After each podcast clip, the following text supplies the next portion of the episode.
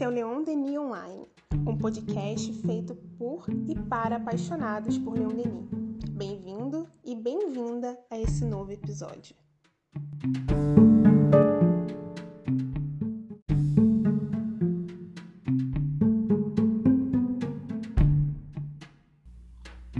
Olá, meu nome é Elton Rodrigues e esse é o programa O Pensamento Científico no Século XIX. No episódio de hoje, abordaremos de forma introdutória como será realizada a nossa pesquisa em torno das obras de Leon Denis. Antes disso, gostaria de comentar um pouco sobre método e metodologia. Os termos de método e metodologia, conceitualmente, possuem determinadas diferenças. A palavra método está ligada a caminho, modos de proceder a fim de atingir determinado objetivo.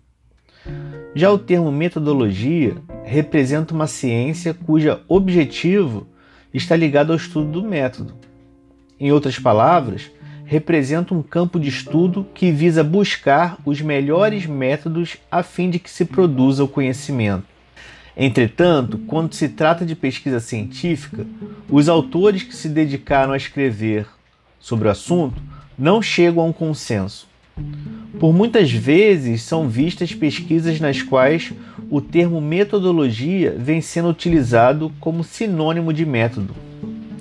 No trabalho de Richardson, de 85, ele conceitua método, em se tratando de pesquisa científica, como uma escolha de procedimentos sistemáticos para a descrição e explicação de fenômenos. Já Barros, em 86, destaca que a aplicação do termo metodologia está ligada a estudar e avaliar os vários métodos disponíveis, identificando suas limitações ou não, ao nível das implicações de suas utilizações. Nosso interesse no momento é saber que existe essa diferença conceitual e que em nosso estudo sobre a obra de Denis utilizaremos a metodologia de pesquisa qualitativa para a devida contextualização dos conteúdos científicos contidos nos textos denisianos.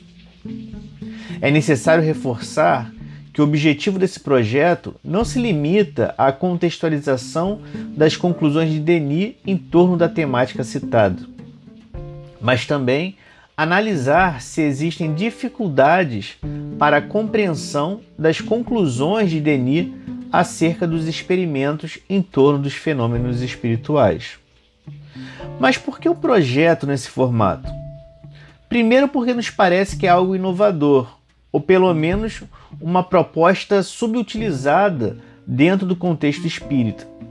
Segundo, pois esses estudos, essas análises, têm um potencial considerável no sentido de favorecer a construção de uma soberania intelectual diante do exame de conteúdos espíritas.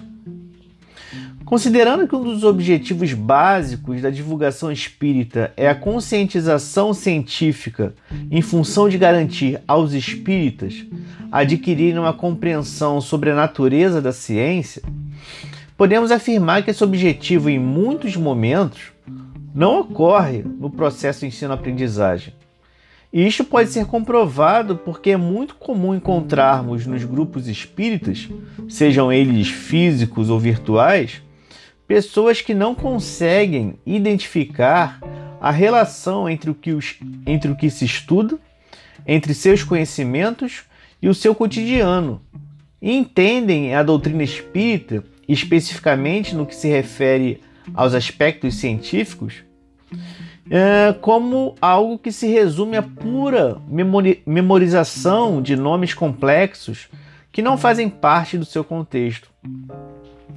O ensino de espiritismo, ao longo de sua trajetória histórica, muitas vezes tem se resumido a apresentação de conceitos, fenômenos e memorização de termos, sem valorizar os aspectos históricos. Observa-se uma ausência de relatos históricos quando se aborda temas científicos dentro das obras espíritas, uma vez que esses são trazidos de forma superficial, sem levar em consideração o caráter investigativo e a possibilidade de relação entre a visão do autor e o contexto histórico. Não se pode, entretanto, colocar única e exclusivamente a culpa dos problemas da divulgação espírita nos divulgadores. Existe um conjunto complexo de causas na relação divulgador, público e aprendizagem, mas torna-se necessário citar cursos de formação espírita deficientes, palestras e semelhantes que reforçam a aprendizagem passiva pelo formato expositivo. Nossa intenção, então, é sair da superficialidade da leitura e compreender as inúmeras razões que culminaram no encadeamento de ideias de Denis. Por que Denis utilizou-se de determinado fundamento de, certas, de certos autores e não de outros?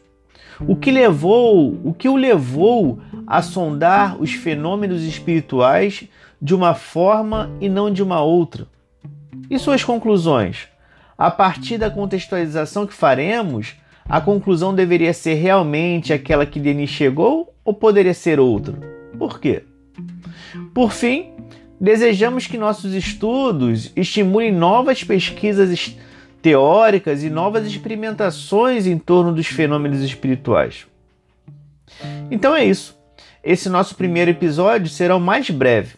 Os próximos serão maiores, pois necessitaremos de mais tempo para conversar sobre os diversos tópicos de interesse desse projeto, principalmente né, na obra de Denis. Esperamos que vocês participem, enviando-nos críticas e sugestões. Um grande abraço, até o próximo episódio e tchau, tchau!